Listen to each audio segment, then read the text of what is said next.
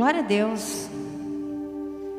Que alegria ver essa fila para oferta e para o dízimo, né? A gente que. Nós que somos terceiro setor, igreja, né? Dependemos totalmente dos recursos, né? Que são depositados nessa casa e com esse tempo de pandemia, algumas pessoas permanecem fiéis, né? Hoje a gente tem o Pix, então a gente faz o Pix, mas algumas pessoas não é nem porque não tem consciência né, da, da sua responsabilidade com dízimos e ofertas diante do Senhor, ou porque não tem o entendimento dessa palavra, mas porque algumas vezes acaba não se organizando bem, se perdendo e de uma forma ou outra a igreja acaba padecendo, né? Porque as contas permanecem, mesmo com as portas fechadas, a gente tem funcionário aqui, enfim. Mas como o Ângelo ministrou, o Senhor tem sido nosso supridor, tem sido nosso mantenedor, Ele tem cuidado de nós como igreja. Como me alegra ver uma fila lá no final do culto, que o Senhor continue movendo corações generosos, não apenas para que a obra dele seja sustentada, mas para que vocês possam colher, porque aquilo que a gente planta, a semente que a gente planta, a, a gente colhe. Amém? Então que vocês continuem semeando em terra fértil em nome de Jesus. Glória a Deus. Eu não tinha aqui dar essa participação especial, mas eu me senti impelida aqui pela parte do Espírito Santo. Amém. Glória a Deus. Família, estamos comemorando. O mês de maio acabou, mas nós estamos no ano de comemoração, no ano de 10 anos de igreja, né? Como o Ângelo disse, nós estamos num tempo meio, não é TBT, mas como que fala quando você fica isso, Caê, nostalgia. A gente está no tempo meio nostalgia, né?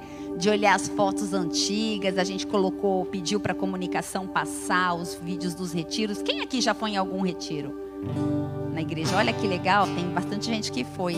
A gente está precisando de novos retiros, né? Esse tempo de pandemia tem nos, nos trazido numa. nos levado em uma nova forma de ser igreja. E a gente também está aprendendo, né?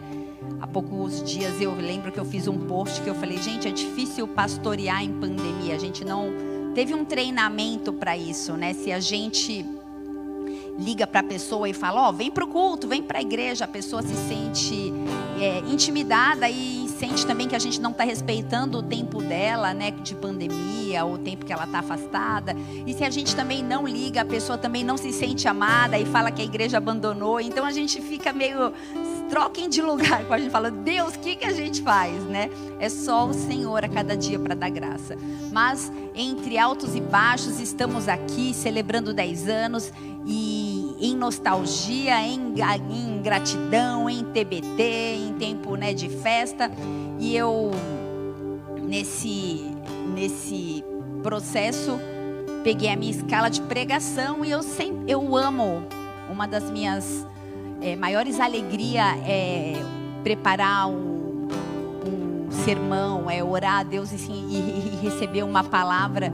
E eu confesso que em 10 anos eu nunca falei para o pastor assim, pastor, pode pôr outra pessoa no meu lugar que eu não me sinto capacitada, eu não estou muito bem. E pela primeira vez hoje seria um dia que eu não estaria aqui. Foi um dia que eu pedi para o pastor colocar outra pessoa no meu lugar.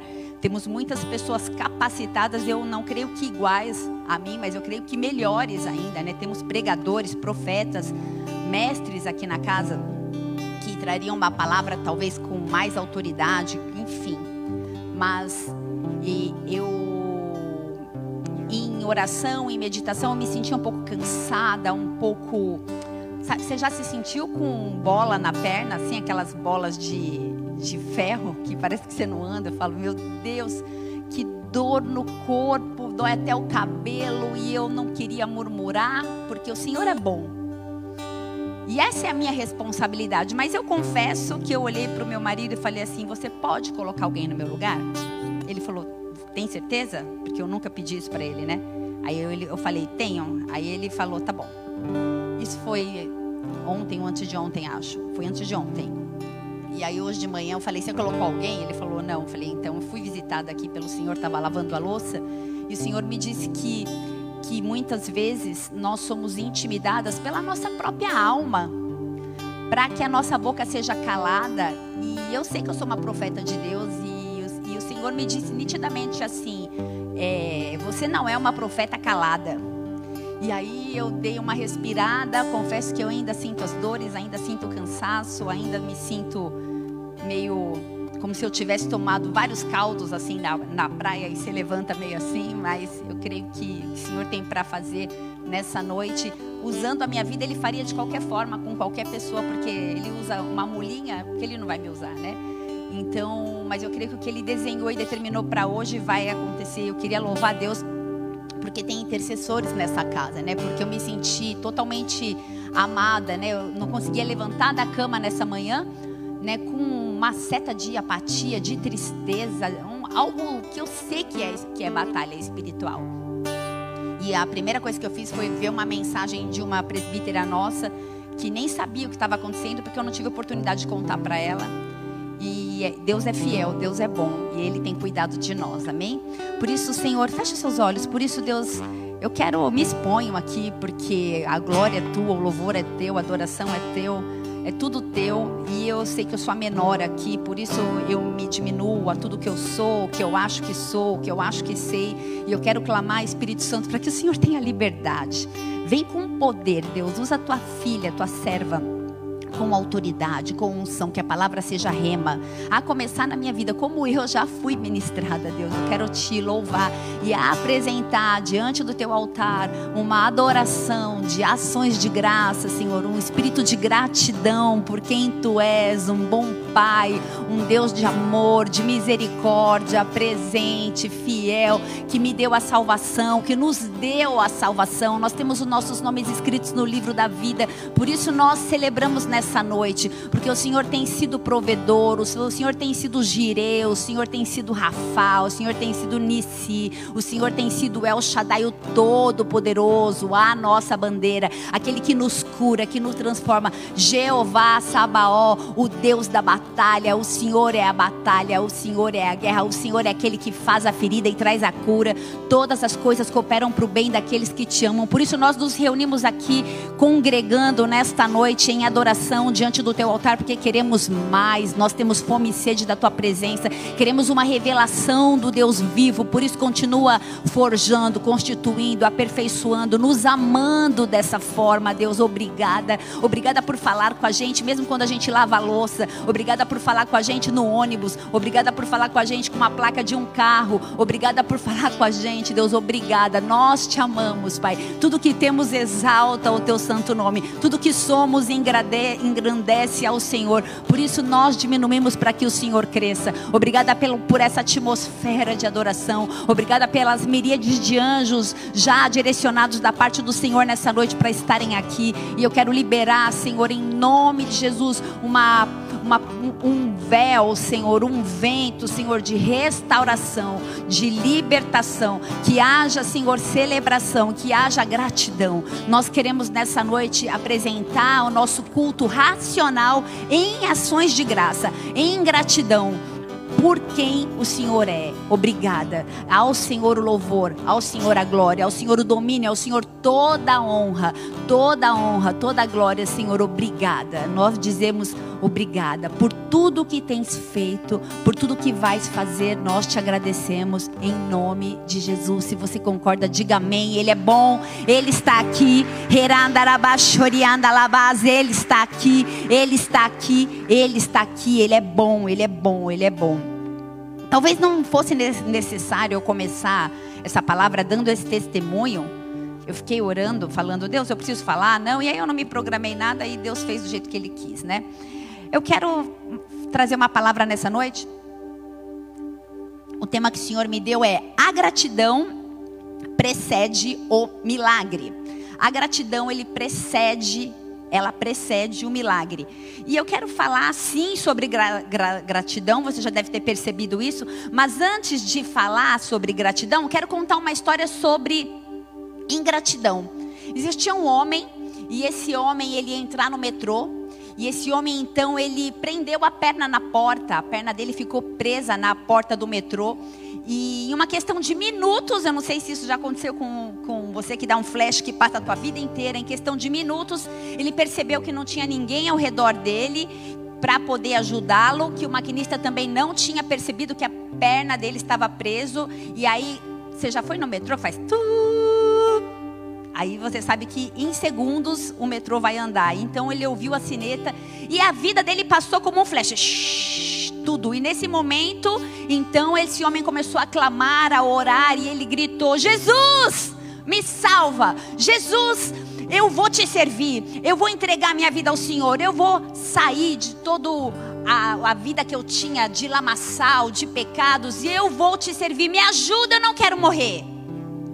Então, de repente, diante de segundos, ele começou a fazer promessas: eu vou te servir, eu vou ser um obreiro, eu vou pregar tua palavra, eu vou falar do teu amor. Ele, rapidinho, ele começou a falar com Deus e fazer muitas promessas, e de repente, a perna dele soltou como um milagre.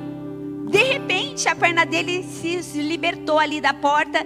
E então esse homem olhou para o céu bem alto e disse: Ufa, Deus, deixa quieto, consegui sozinho. Então, muitas vezes, nós agimos exatamente assim com Deus. Pessoas ingratas pensam que resolvem tudo sozinhas.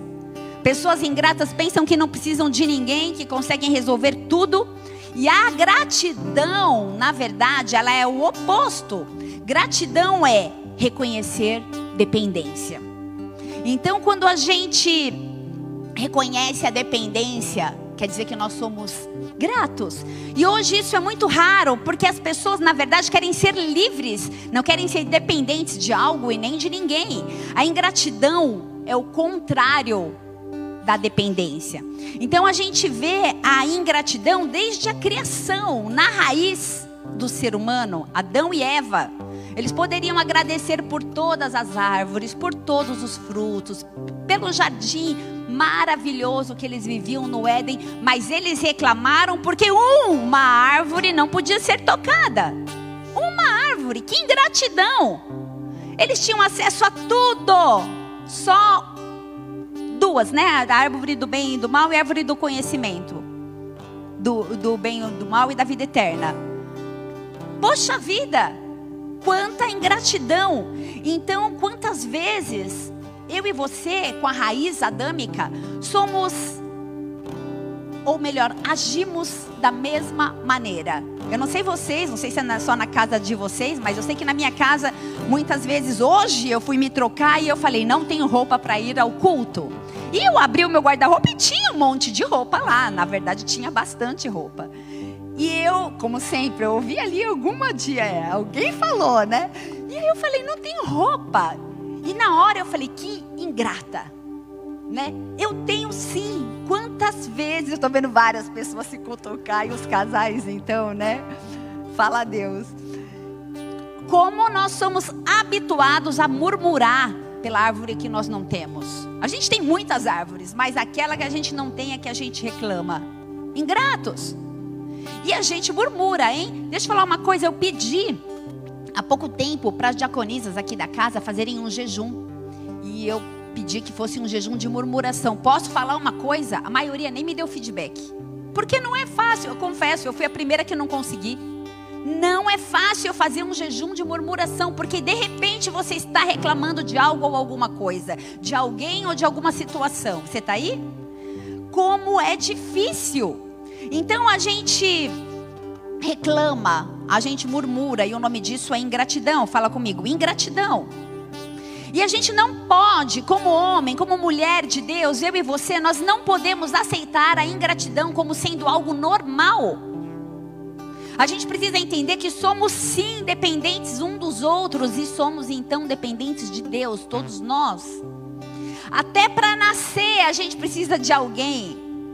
E em vez da gente nascer, né, se não tem um médico lá para fazer o parto para tirar o bebê, até para nascer a gente precisa de outra pessoa. A gente precisa de alguém para tudo.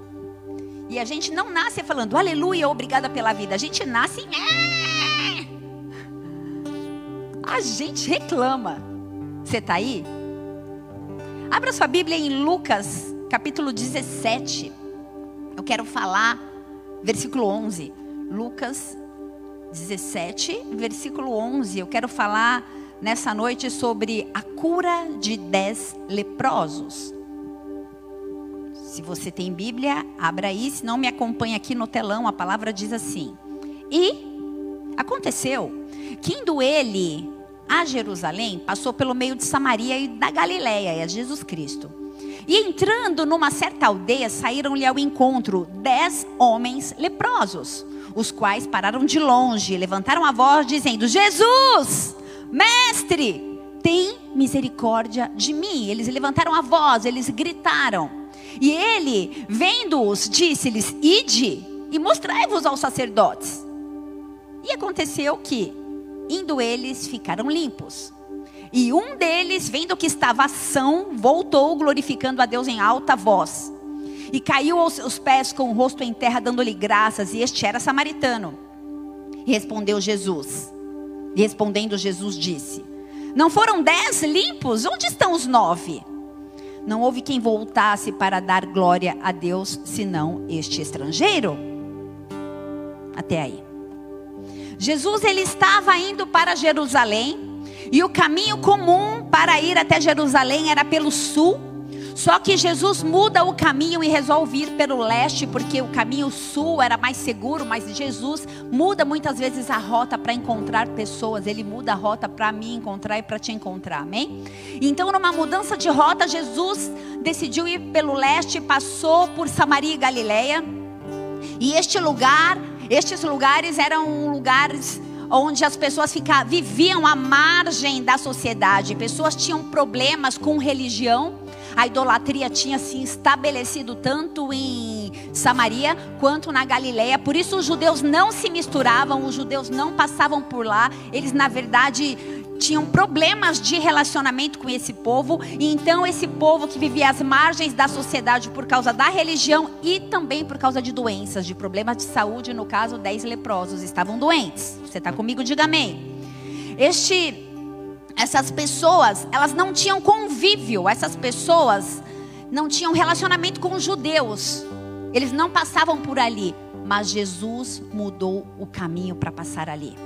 De acordo com a lei lá em Levíticos, se eles passassem 15 metros, de acordo com Levíticos, perto dessas pessoas, eles se tornariam impuros. Então essas pessoas eram acostumadas a serem escória da sociedade, eram acostumados a serem ignorados.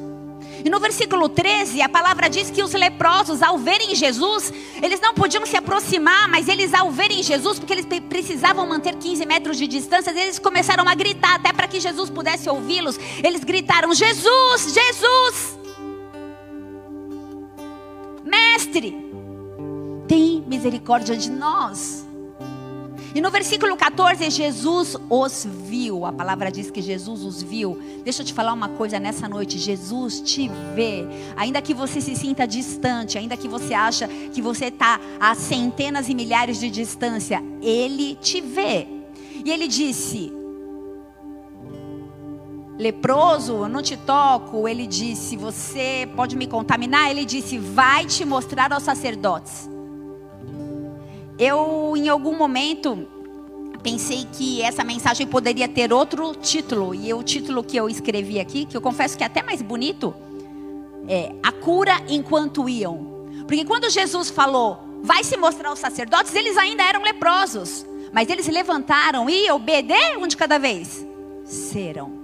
Eles obedeceram. E eles foram aos sacerdotes, eles foram se mostrar. Então, no meio do caminho, eles ficaram limpos. Enquanto iam, ficaram limpos. Indo eles, ficaram limpos.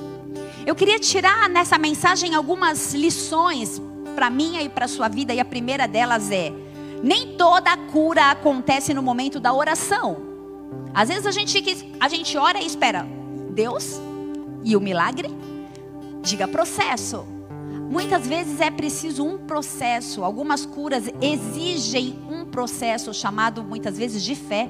E o Senhor Jesus ele provou a fé desses samaritanos quando ele disse: ele não tocou, ele não ungiu, ele estava longe. Ele falou, ele, eles falaram gritando, ele respondeu gritando também: vai lá se mostrar para o sacerdote. Algumas curas exigem um processo. Submeta-se ao processo para que haja cura, amém? Outra coisa, outra lição simples também. Dois. Ide até os sacerdotes não apenas pela retificação da lei, mas os sacerdotes, eles eram os médicos naquela cultura. Então, muitas vezes nós esperamos o milagre acontecer, mas a palavra, vá ao médico e a pessoa fala: "Eu não vou, eu quero o milagre". Mas Deus falou: "Se apresenta ao sacerdote, no momento que você vai até o sacerdote, a cura pode acontecer de uma forma automática". Naquela cultura, os sacerdotes eram os médicos e Jesus usa a medicina sim para curar ainda hoje. Três, terceira lição: a obediência dos leprosos às ordens de Jesus, enquanto eles permaneceram obedientes, eles foram curados. Quando a cura não é instantânea, não se deve duvidar, mas é preciso que você percorra esse caminho de obediência. Diga amém. E a quarta lição é a gratidão. No versículo 15, nove esqueceram, mas um voltou para agradecer dar glória a Deus em alta voz. Sabe qual é a diferença desses nove para esse um que voltou para agradecer? Simples, que aquele que volta para agradecer recebe além do milagre. Versículo 19: além da cura, ele foi salvo. Coloca para mim no versículo 19. E disse-lhe Jesus: Levanta-te e vai, a tua fé salvou. Ele foi curado, mas ele recebeu também a vida eterna. Nove só foram curados, mas um recebeu além da cura um milagre, que é a vida eterna. Muito mais que a cura, o maior milagre é a vida eterna. Muito maior que a cura, o maior milagre é a vida eterna. Quando nós obedecemos, quando nós nos submetemos aos processos, Deus não dá apenas aquilo que a gente precisa, a nossa necessidade, mas Ele ele dá aquilo que é essencial. E o que é essencial para mim e para a sua vida é a salvação. O que é essencial para mim e para a sua vida é o nome escrito no livro da vida. O resto é resto. O resto é resto. Aleluia.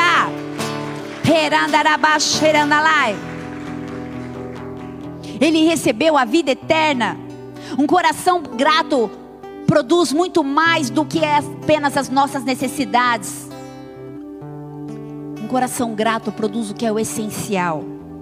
E a gente precisa nessa noite encher o nosso coração de gratidão, família.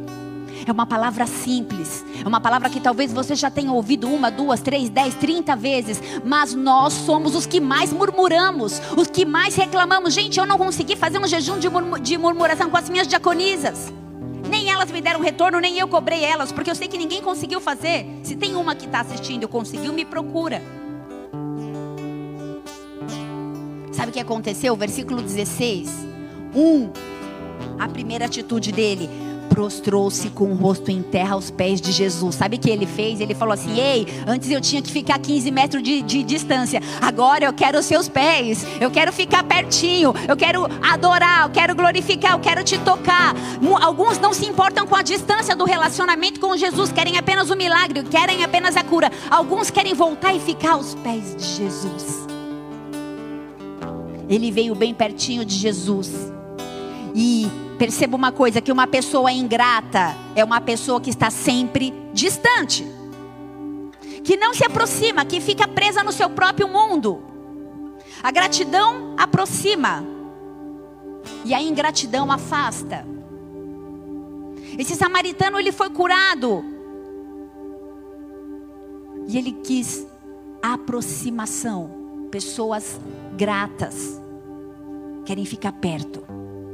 Se você está distante de Deus, talvez esse seja o seu nível de relacionamento com Ele, longe. Talvez o seu nível de gratidão esteja baixo. Talvez o teu nível de gratidão esteja seja ou esteja insuficiente. Mas o Senhor vai encher o teu coração de gratidão nessa noite. Porque o teu nome está escrito no livro da vida. Porque Ele nos amou primeiro. Porque todas as coisas cooperam para o bem daqueles que amam a Cristo Jesus. Um coração de gratidão nos leva para perto de Deus. Nós nos aproximamos do motivo da nossa adoração e do nosso louvor. Efésios 2, versículo 12. Se você puder, acompanha comigo. Efésios 2, versículo 12 diz assim a palavra: Naquela época vocês estavam sem Cristo separados da comunidade de Israel, sendo estrangeiros quanto à aliança da promessa, sem esperança e sem Deus no mundo. Mas agora, em Cristo Jesus, vocês que antes estavam longe foram aproximados pelo sangue de Jesus. Nós podemos estar bem pertinho. Seja grato, esteja perto de Deus. Sabe, família, o maior problema hoje, o que nos leva muitas vezes para longe do Senhor, é que muitas vezes a gente quer o milagre, quer o milagre, quer o milagre, quer as bênçãos, e a gente anseia mais pelas bênçãos do que pelo abençoador. A gente se move cada vez para mais longe de Deus, porque nós buscamos milagres, sobrenatural, provisão, e nós nos esquecemos de quem é aquele que nos abençoa, de quem é aquele que dá a provisão. Você está aí? Gratidão, ela precede milagres. Quando nós somos gratos, os milagres acontecem. Mateus 15, versículo 36. Depois de tomar os sete pães e os peixes e dar graças, partiu-os e entregou aos discípulos. Quando Jesus agradeceu, houve o milagre da multiplicação. Eu não sei do que você tem, tem sentido falta, mas eu quero te desafiar a agradecer por aquilo que você tem. Vai haver multiplicação, vai haver milagres. João 11, versículo 41. Então tiraram a pedra e Jesus olhou para o céu e disse: Pai, eu te agradeço porque me ouviste. E então tiraram a pedra e Lázaro foi ressuscitado. Eu não sei o que morreu na sua vida, que área pode estar morta, mas agradeça e retire a pedra. O milagre ele faz, é com ele. Mas nós esquecemos de agradecer. O Senhor Jesus, ele agradeceu pela ressurreição antes que ela acontecesse. É noite de agradecimento. Antes do milagre vem a gratidão e não é o contrário. Não é a felicidade que traz a gratidão, não são os milagres que traz a gratidão, é a gratidão que trazem os milagres. Nessa noite você vai se aproximar ainda mais desse Pai de milagres, desse Pai de amor em ações de graça, apresente uma adoração de ações de graça. Como nós temos dificuldade de orar em agradecimento, só agradecendo, Deus, obrigada. E de repente a gente já começa a pedir algo, talvez não seja nem por você mesmo, talvez você interceda por um ente querido, por um familiar, por alguém que está afastado dos, dos caminhos do Senhor. E tudo bem, mas como nós temos dificuldades de agradecer a Deus, Deus, eu te agradeço, eu te agradeço por tudo que sou, por tudo que tenho, por quem tu és, por ter me resgatado, por ter, eu sei exatamente onde eu, quem eu era antes de estar aqui. E eu não sei onde eu estaria se eu não tivesse aqui, talvez nem viva. A ingratidão, ela distancia. Quanto mais gratidão, mais intimidade. Quando a gente tem gratidão, a gente quer estar junto. É assim que funciona.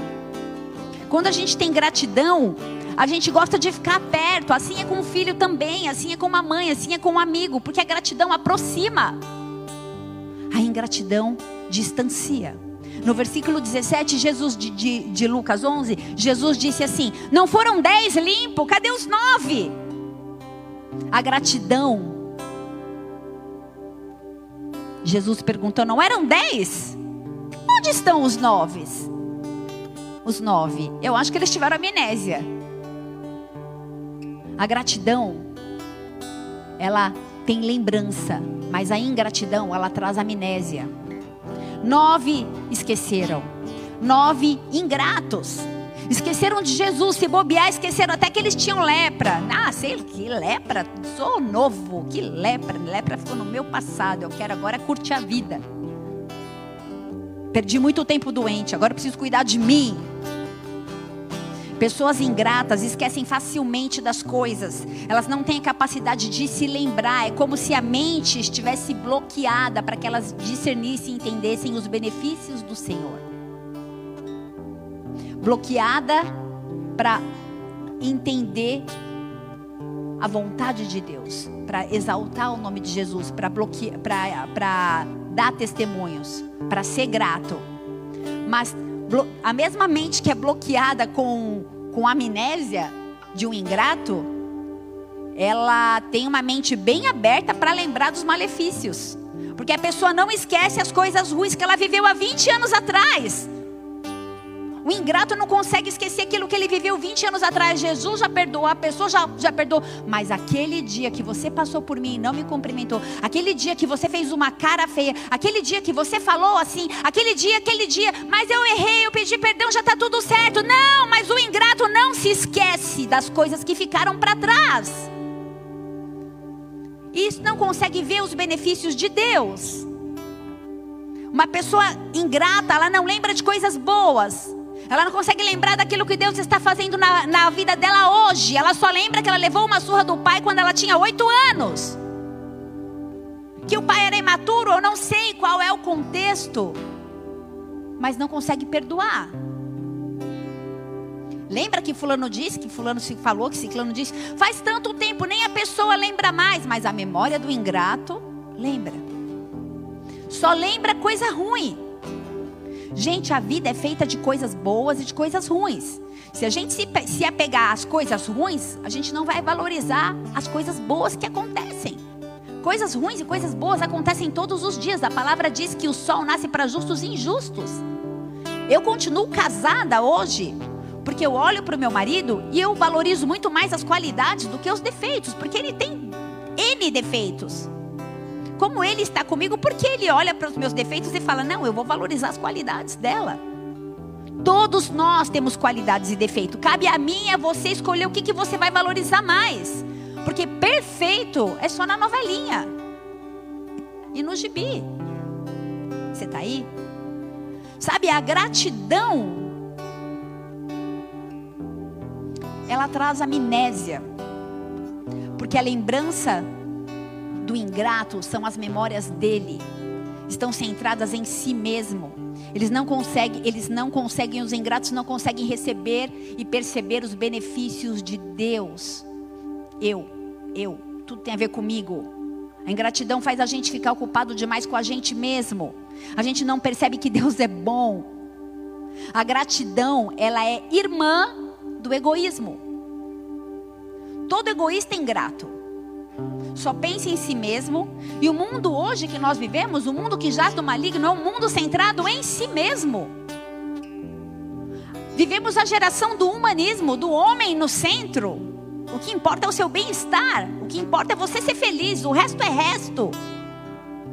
Sabe qual é a hashtag mais postada no mundo?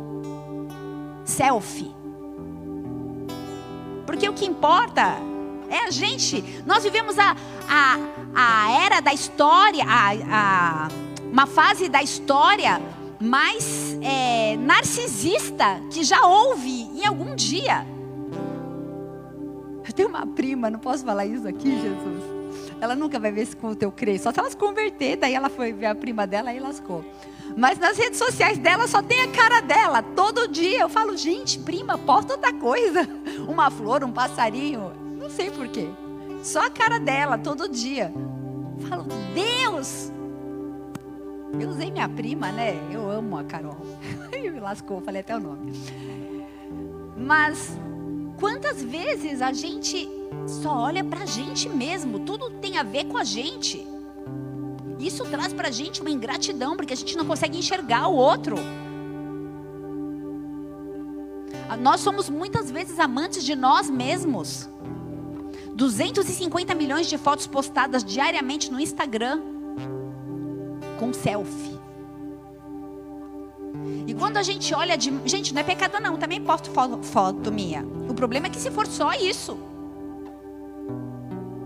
E quando a gente olha demais para a gente, a gente esquece de lembrar. A gente esquece de lembrar de agradecer. Hoje você se lembrou da bondade de Deus? Essa é uma pergunta para você que está aqui presencial, estamos com culto presencial, mas para você que está aí conectado também nas redes sociais. Se você puder, pare um minutinho, feche seus olhos, pense, você já agradeceu pela bondade de Deus na sua vida? Senhor, meu nome está escrito no livro da vida. Senhor, me resgatou da onde? Pense na sua vida. Agradeça a Deus por tudo que você está vivendo. Cada milagre que nós nos acostumamos no dia a dia, nós nos acostumamos com o milagre, não agradecemos, reclamamos e não damos a glória a Deus. Talvez você possa pensar: eu não sou como esses nove que fugiram, eu permaneço aqui, mas permanece reclamando, permanece murmurando, permanece sem dar glória a Deus, sem se prostrar aos pés dele. Nós nos acostumamos com a bondade de Deus, nós nos esquecemos o que é gratidão. Senhor quer nos lembrar nessa noite, filho, filha, sejam gratos. E quando a gente esquece, sabe o que acontece? Quando a gente esquece que o Senhor é bom, quando a gente esquece de, de exaltá-lo e de adorá-lo, a gente justifica. Como a gente justifica? É, eu esqueci de ter esse tempo de eh, gratidão e ação de graça, porque eu estou ocupado, tenho muitas atividades, e se eu não trabalhar, quem vai pôr a comida em casa, né? Eu não parei para agradecer, mas Deus sabe que eu não sou ingrato, porque ó, o trabalho foi Deus que me deu. Põe tudo no automático. Eu não agradeci porque fulano também não agradece. Eu não agradeci porque eu não valorizei. Eu não agradeci porque na verdade eu mereço viver isso aqui. Eu plantei, eu tenho direito. Eu não agradeci porque ah, Deus, deixa para lá. Já resolvi. Minha perna já saiu, deu tudo certo. Porque eu acredito, na verdade, é na força do meu, do meu braço forte, muitas vezes. A gente se justifica com a síndrome de Adão.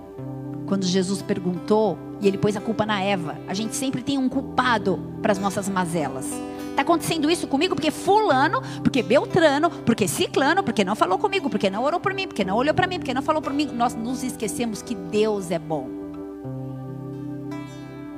Pense comigo, qual será a desculpa que os nove leprosos deram. A palavra não não fala mais o que aconteceu com ele, com eles. Mas gratidão é lembrar. A gente precisa ter mais atitudes do que justificativas. Salmo 116, versículo 17 fala assim: Eu te oferecerei um sacrifício de ação de graças, invocando o nome do Senhor. Salmo 100 fala assim, versículo 3: Reconhecei que o Senhor é Deus, ele nos fez e somos seus, seu povo, rebanho do seu pastoreio. Entrai por suas portas com ações de graças, em seu átrios com hinos de adoração. Exaltai e bendizei o seu nome, porquanto o Senhor é bom e o seu amor é leal e dura para sempre, e sua fidelidade acompanha acompanha todas as gerações, em nome de Jesus. O Senhor é bom. Nós entramos na Sua presença com ações de graça. A gente precisa nos lembrar, a gente precisa se agradecer, ter gratidão pelos benefícios do Senhor. A gente precisa acordar todos os dias e dizer: bendiga minha alma ao Senhor, porque a alma, ela quer aprisionar quase eu não estou aqui por causa da minha alma. Quieta aí, minha alma, que quem manda aqui sou eu, sou racional, espiritual, não sou almática. Não se mova pela alma, não deixa a tua alma calar a tua boca. Não deixa a tua alma calar a tua boca, porque quase calou a minha. Eu tenho autoridade para falar. Deuteronômio 8, versículo 17, coloca para mim, por favor, Pati. E não digas no teu coração, a minha força e a minha fortaleza, a, fortaleza, a força do meu braço, me adquiriu todo esse poder. Antes, te lembre do Senhor teu Deus, Ele é o que te dá força para adquirir riqueza, para confirmar a aliança que jurou aos seus pais, como você vê nesse dia. A maior desgraça que pode acontecer na vida de homens e mulheres de Deus é a amnésia espiritual. É esquecer quem Deus é e o que Ele fez. Muitos homens e mulheres de Deus caem pelo esquecimento da bondade de Deus. É muito perigoso crescer e chegar no lugar que Deus quer te colocar. Sabe por quê? Deus tem um lugar preparado para mim. Deus tem um lugar preparado para você. Ele vai nos colocar em lugares altos. Ele vai colocar aonde Ele determinou para cada um de nós. Mas é muito perigoso chegar até lá porque muitas vezes o que pode nos derrubar não é nenhum tipo de escândalo, talvez não seja nenhum pecado, mas pode ser o esquecimento de que foi Deus que te colocou lá. Não foi porque você fez teologia, não foi porque você fez curso disso ou daquilo outro. Não são os seus méritos, não são quantas noites você passou dobrado, joelhado em cima do, do, do milho. Foi Deus que te colocou lá. Deus levanta e Deus abate. Quando Ele te colocar onde Ele te colocou, não esqueça que Ele é bom. Não esqueça que grande é a misericórdia, a fidelidade de geração em geração. Ele levanta e ele abate. Não sofreremos amnésia espiritual, porque nós somos aqueles que sabem e que celebram que Deus é bom. Dê uma salva de palmas bem alta a Ele, porque Ele é bom. Ele é bom. Ele é bom. Ele é bom. Aleluia. Diga para sua alma, quieta alma. Por que te perturbas dentro de mim? As recompensas, os milagres de Deus precisam ser para mim, para você, como o Ângelo falou, memorial. Sabe, a gente vê uma um vídeo e falar: "Poxa, que delícia", memorial daquilo que a gente construiu, ser grato pelo que nós vivemos no passado, mas celebrar o que a gente vive hoje. Porque o melhor de Deus está por vir. Muito bom que vivemos no, no, no passado, mas Ele tem mais recompensas, milagres de Deus precisam ser para mim e para você como memorial. A Bíblia fala quando o povo de Israel passava pelo Jordão, o rio se abriu, então eles pegaram 12 pedras e essas pedras foram estabelecidas ali como memorial. É a resposta. Como? Memorial. Memorial. Sabe, igreja, a gente está no mês de memorial, 10 anos de celebração. Quantas fotos a gente está vendo do passado com a hashtag Tô Dentro. Bola de BDN, RP 10 anos. Quantas foi, coisas foram as coisas que Deus fez em nós? Que alegria ver o Ângelo ministrando nesse altar. Porque eu conheci o Ângelo um menino, literalmente. Hoje eu vejo ele casado, pai, um advogado. Quanta alegria no meu coração. Eu olho para ele hoje, eu me alegro. Mas eu sei que o Senhor é bom. Eu sei quem era aquele menino que chegou, que, que já falei dele, bebendo na faculdade, zoado, estragado, e hoje um homem, um, alguém que é um memorial nessa casa. Alguém que é alguém que é uma, uma, uma, uma, uma família que é pra gente como um memorial. Posso falar do Caetano com a camisa do político? Tô brincando. Que alegria ver o Caê aqui. Um menino, um homem hoje. Um profissional, um pai, um filho. Memorial diante do Senhor. Olha para a tua vida. Quem era você antes de Cristo? Que alegria olhar para vocês, porque eu vejo milagres aqui. Casamentos, milagres. A gente precisa ser grato, a gente precisa olhar para os memoriais. Eu não sei qual a tua história, se você foi curado, liberto, se você sarou, se você casou, se você foi restaurado, se você foi restituído. Só que eu te digo uma coisa, que a restituição, que a gratidão faz a gente lembrar. Eu não me esqueço de quem eu era. E dou graças a Deus por quem eu sou hoje. Tem muito para melhorar, muito mesmo. Mas o Senhor é bom. E Ele vai completar a boa obra. Eu imagino que naquele tempo os pais pegavam os filhos e iam lá, tá vendo essas doze pedras? Então, memorial, o Senhor, o braço forte do Senhor fez a gente atravessar a, a terra seca, passamos no meio do Rio Jordão. Sabe, família, com o passar dos anos, a história foi sendo esquecida.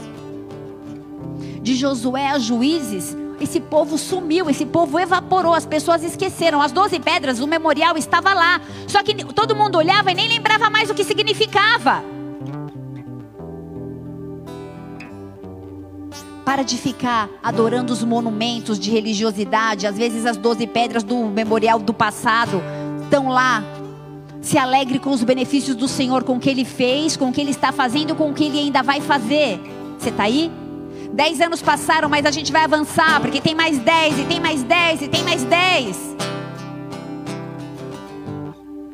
Você está aí? Não espere o milagre chegar no fim para agradecer. Sabe? Aquele nove foram, aquele ele foi, mas daí ele voltou e ele falou: "Eu quero glorificar".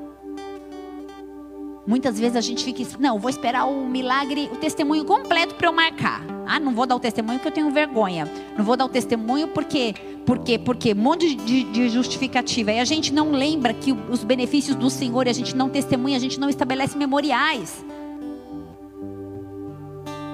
Ah, vou esperar o milagre chegar até o finalzinho. Pra, depois que acontecer tudo, eu dou testemunho. Tudo o quê? Do seu jeito? E o que Deus já fez?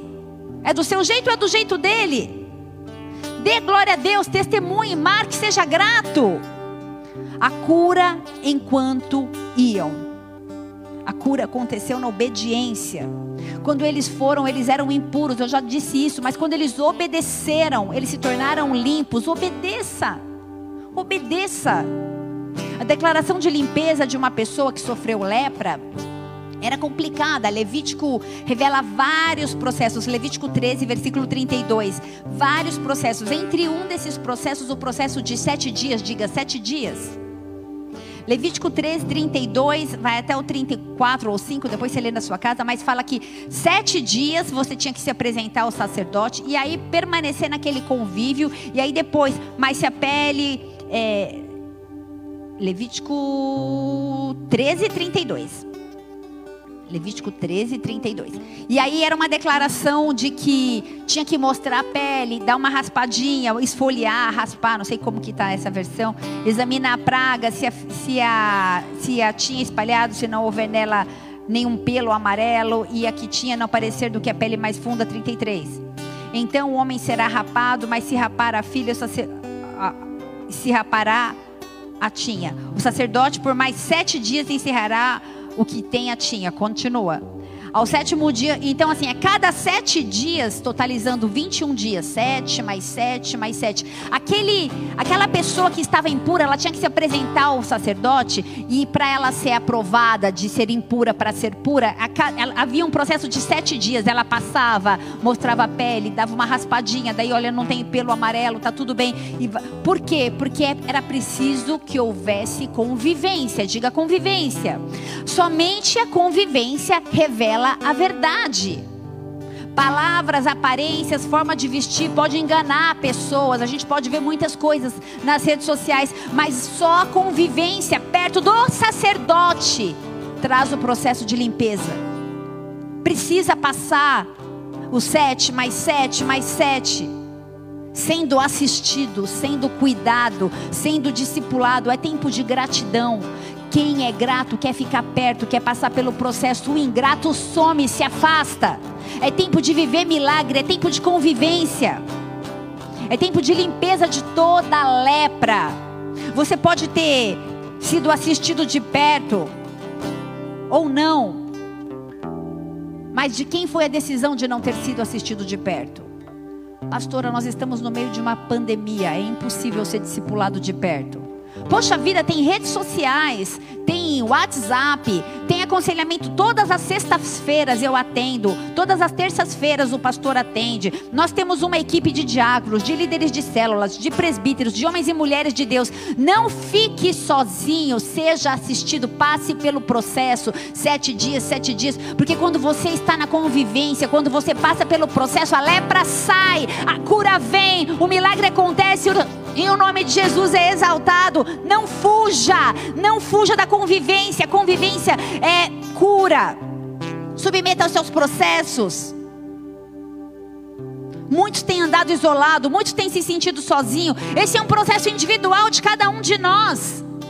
Durante aqueles sete, mais sete, mais sete que totalizaram 21, imagina um leproso falando: Poxa vida, todo mundo sabe que eu sou leproso, tá todo mundo olhando para mim, todo mundo sabe da minha doença, mas no final do processo ele foi curado. Permita a cura, não coloque um band-aid na lepra, não é saudável. Nove foram limpos, mas um voltou. Um decidiu caminhar perto, um decidiu glorificar, um decidiu ser grato. Dar glória a Deus requer atitude de agradecimento, requer humildade para voltar atrás. Nesse processo de cura da lepra, eles estavam, muitas vezes, eles podem passar por um processo que eles ficam estagnados. Em Lucas 17, 19, fala que apenas aquele que foi salvo voltou. Não fique estagnado. A palavra diz: levanta, levanta, levanta e vai. A tua fé te salvou. Se você não levantar e ficar lá esperando, você tem que levantar. Quem levanta é você. Faz o teu papel, levanta e vai, que a tua fé vai te salvar. Você vai ser curado, transformado. Mas a sua parte é levanta e vai. Participe do, do convívio, participe do do, do, dos processos. Marque seu testemunho. Exalte o nome do Senhor. Durante o caminho você pode ser curado. Aqueles que são gratos são aqueles que estão perto.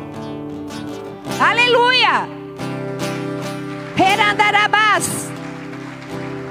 Às vezes a gente está tão cansado, eu já vou, eu já vou acabar. A gente está tão cansado que a gente só quer esquecer.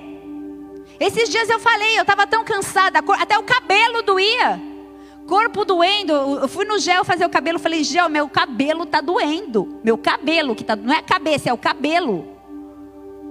mente doendo, um monte de mensagem para responder, um monte de gente para atender, lição de casa, rotina de médico, devocional, um monte de coisa que eu tenho, você também tem.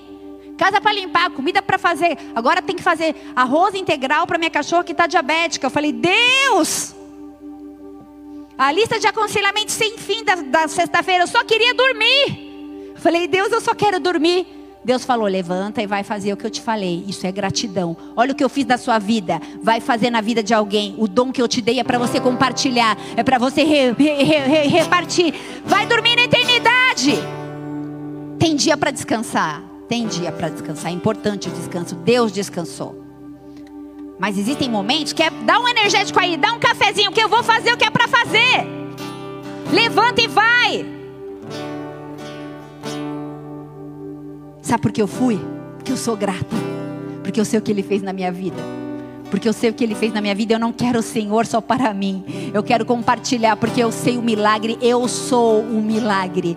Eu sou um milagre vivo. Eu nem podia ter filho, eu nem podia gerar. Meu ventre era, era seco, era fechado. Eu tenho tanto uma filha biológica quanto um filho do coração. Deus é bom. Deus é bom. Deus fez milagre na minha vida sentimental, financeira. Meu marido disse que eu tinha 30 anos, estava lá encalhada, está com a minha mãe até hoje. Deus me deu o melhor dessa terra. Deus é bom. Eu não sei o que Deus fez na sua vida, mas eu sei que Ele vai fazer e Ele é fiel, Ele vai completar a boa obra, Ele vai completar, seja na sua finança, seja na sua saúde, seja nas suas emoções. Deus está no controle de todas as coisas, apenas glorifique, apenas seja grato e confie, confie, porque Ele é fiel. Eu sou grata, eu não quero esquecer de nada.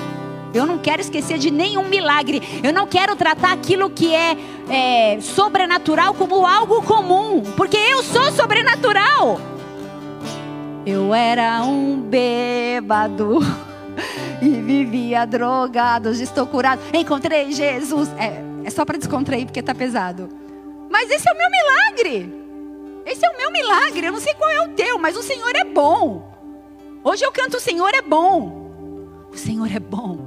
O Senhor é bom e a sua misericórdia dura para sempre, de geração em geração. Eu não sei o que Ele fez na sua vida, mas eu quero te alertar: não se esqueça do que Ele fez na sua vida. Não se esqueça do que Ele fez na sua vida. Dá um café aí, vamos embora. Eu não sei se você está cansado, mas seja restaurado nessa noite. O Senhor vai restaurar as tuas forças. Ele vai te visitar e Ele vai permitir que você complete a boa obra porque Ele é fiel para completar a boa obra que Ele mesmo começou na minha e na sua vida. Não desista, glorifique a Deus, participe do convívio, não se isole, não se isole, não se isole, não é saudável, não é saudável, é perigoso. A estratégia de Satanás nesse mundo, nesse tempo, é, é, trazer isolamento, fazer você ter a sensação de que você está sozinho em meio a uma pandemia. Quem não está sozinho? Eu estou sozinha? Mas permaneça, porque Deus é bom. Permaneça, porque Deus é bom. A gratidão é expressão, a ingratidão é omissão. Quando você for grato, fala que você é grato. Ah, não, Deus sabe que eu, que eu sou grato. Se aquele um não tivesse voltado lá, ele não ia viver o milagre da vida eterna. Não se omita. Sabe? Quando a gente é grato, a gente se expressa. Sabe, não adianta você comprar um presente, embalar bem bonito e não entregar. Entrega o presente. Os nove leprosos, na hora de querer o milagre, Jesus, Jesus, na hora que receberam o milagre, shut up, calar a boca. É tempo de agradecer. É tempo de dar glória a Deus, é tempo de se expressar, é tempo de sair do automático da ingratidão. Muitas vezes a gente entra no automático da ingratidão, a gente não fala mais obrigado, a gente não fala mais por favor, é como se as pessoas fossem obrigadas a fazerem as coisas.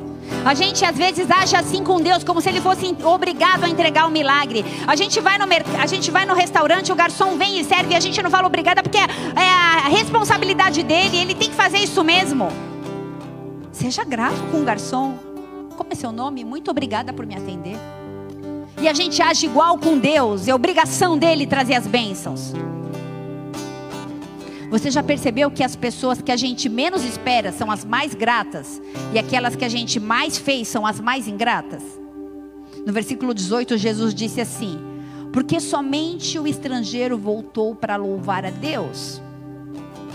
O povo judeu agia como se fosse obrigação de Deus abençoar, fazer milagre. Eles estavam acostumados, mas os estrangeiros não.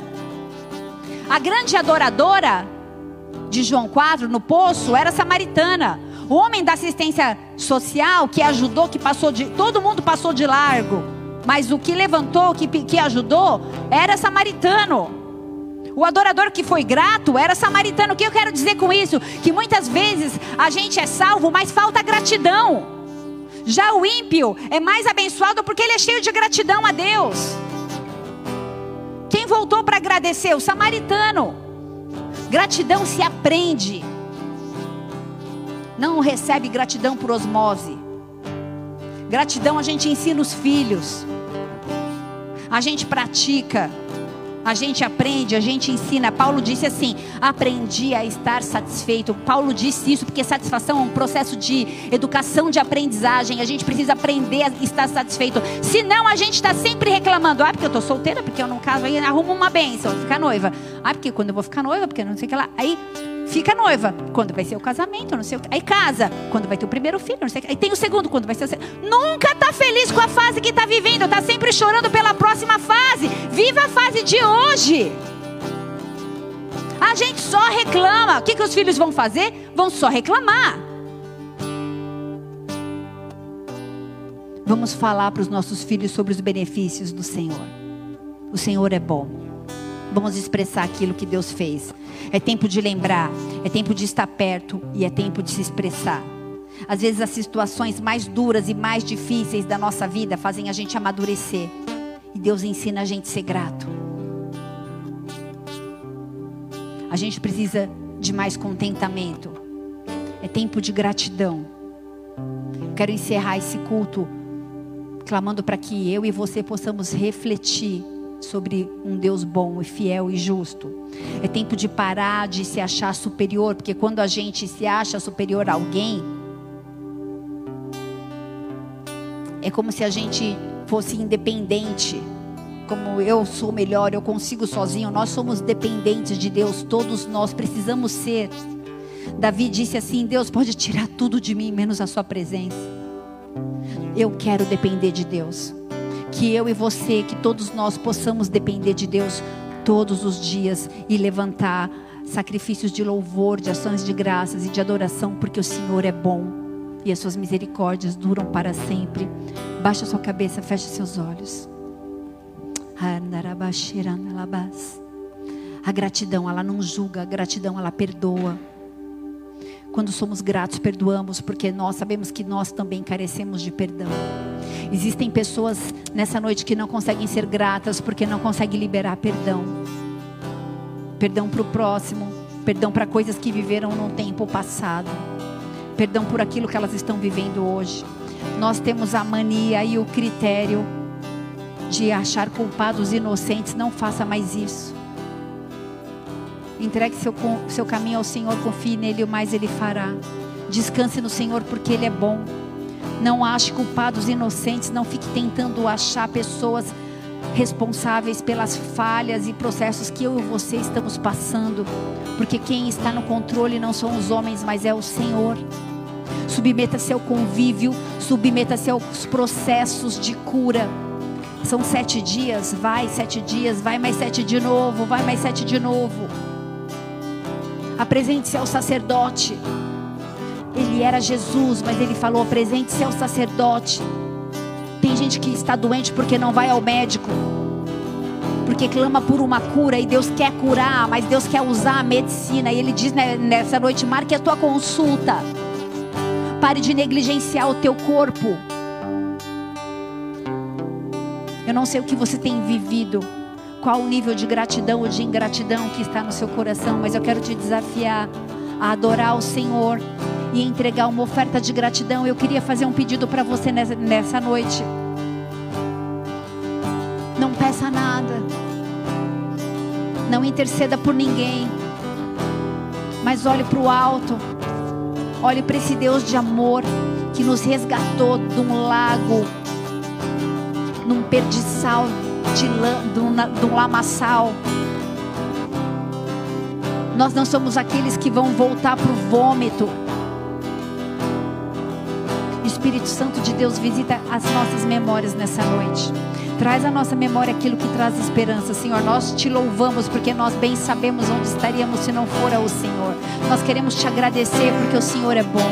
Nós queremos te agradecer pela graça, pela bondade, pela fidelidade. Nós queremos agradecer pela salvação. Nós queremos agradecer pelo milagre cotidiano em nossas vidas, pela provisão, pela provisão, pelo pão de cada dia, pela cura, pelos nossos casamentos, pelas nossas emoções, pela nossa saúde, porque em meio a uma pandemia, um tempo onde existe um decreto, um cheiro de morte, nós estamos vivos e nós celebramos a vida porque o Senhor é bom. Nós queremos em nome de Jesus te louvar por cada livramento. Nós queremos te louvar, Deus, por tudo que nós vivemos e nem imaginamos a tua mão forte, poderosa cuidando de nós. Nós não nos apoiamos na força do nosso braço, mas nós nos apoiamos no nome do El Shaddai, do Todo-Poderoso, de um Deus que vai à nossa frente. Nessa noite nós entregamos ações de graça. Obrigada, Senhor. Obrigada, Senhor. O Senhor é bom. O Senhor é bom. O Senhor é bom. Ah, o seu nome é exaltado neste lugar. O seu nome é engrandecido neste lugar. Dê a sua melhor adoração a Ele em gratidão, em nome de Jesus. Aleluia. Aleluia, o Senhor é bom. Que a bondade do Senhor, que a misericórdia do Senhor esteja sobre a minha e a sua vida de hoje até que Ele venha. Em nome de Jesus Cristo, que todos nós possamos ter os nossos corações gratos gratos, arranca de nós toda gratidão, toda ingratidão, consciente ou inconsciente, arranca de nós toda murmuração, arranca de nós tudo aquilo que entristece seu coração. Nós entregamos gratidão. Obrigada, Jesus. Obrigada, Jesus. Queremos ser gratos ao Senhor, mas grato também àqueles que o Senhor tem colocado nos nossos caminhos. Nós te louvamos, Pai, te louvamos e bendizemos ao Senhor, porque o Senhor tem sido presente, tem sido mantenedor, tem sido girê. Obrigada, Senhor. Visita cada filho, cada filha de uma forma sobrenatural, em nome de Jesus, em nome de Jesus, em nome de Jesus. Se você crê e recebe isso, dê sua melhor salva de palmas a Deus, porque Ele é bom, Ele é bom, Ele é bom. Aleluia. Talvez você ainda não tenha tido oportunidade de entregar a sua vida e reconhecer Jesus como seu Senhor e Salvador. Talvez você já fez isso uma, duas ou três vezes, algumas vezes, e você também não percebeu nenhum tipo de mudança na sua vida. Você que está aqui no culto presencial, mas você também que está na sua casa, num culto online, em uma crise. É, de identidade, talvez em um momento onde você fala: Eu sei que o Senhor é bom, eu sei que a sua misericórdia dura para sempre, eu tenho vivido os milagres, mas eu não consigo me sentir parte, eu não consigo me sentir perdoada, algo me atrapalha, algo está na minha mente. Eu declaro pelo poder que há no nome de Jesus que todo bloqueio na mente que a ingratidão traz é quebrado nessa noite, em nome de Jesus, e você é livre de cadeias que te aprisionavam a uma ingratidão e uma murmuração, e você vai declarar comigo, se esse for o desejo do seu coração, repita assim: Senhor Senhor, eu reconheço, eu reconheço Jesus, Cristo Jesus, Cristo como meu único, como meu único e, suficiente, e, suficiente, Senhor e Salvador. Senhor e Salvador. Eu quero te agradecer, quero te agradecer pela, sua bondade, pela sua bondade e, misericórdia, e misericórdia, mas eu quero te agradecer, quero te agradecer pela, salvação, pela salvação, porque o meu nome está escrito, nome está escrito no livro da vida, no livro da vida porque eu creio, porque eu creio, porque eu me movo pela fé, movo pela e através da fé, e através eu da vou fé, viver, eu vou viver os milagres, os milagres porque os milagres, porque milagres precedem, precedem a, gratidão. a, gratidão. E o meu coração, ou melhor, a gratidão, a gratidão precede os milagres. Precede os e milagres. o meu coração, nessa, coração noite nessa, noite é só gratidão. É só gratidão. E os milagres virão. E, os milagres e o seu nome vai ser exaltado. Vai ser exaltado. Porque teu é o poder. Porque teu é o poder. A glória, a glória e, a honra. e a honra. Marca a minha vida. Marca a minha vida. Sela a minha história. Sela minha história. Em nome de Jesus. Em nome de Jesus. Em nome de Jesus, Pai, pessoas que oraram, que fizeram esse voto nessa noite, que repetiram essa oração, vão ser marcados, transformados e de uma forma sobrenatural vão ter os seus corações cheios de gratidão. Então eles não ficarão mais longe, então eles ficarão perto. Então eles vão se expressar, eles vão adorar e eles vão ter liberdade para receber tudo aquilo que o Senhor tem, cada projeto, cada desígnio, cada milagre. Em nome de Jesus, eu libero essa palavra sobre a sua vida nessa noite. Em nome de Jesus. Amém e amém e amém e amém. Aleluia.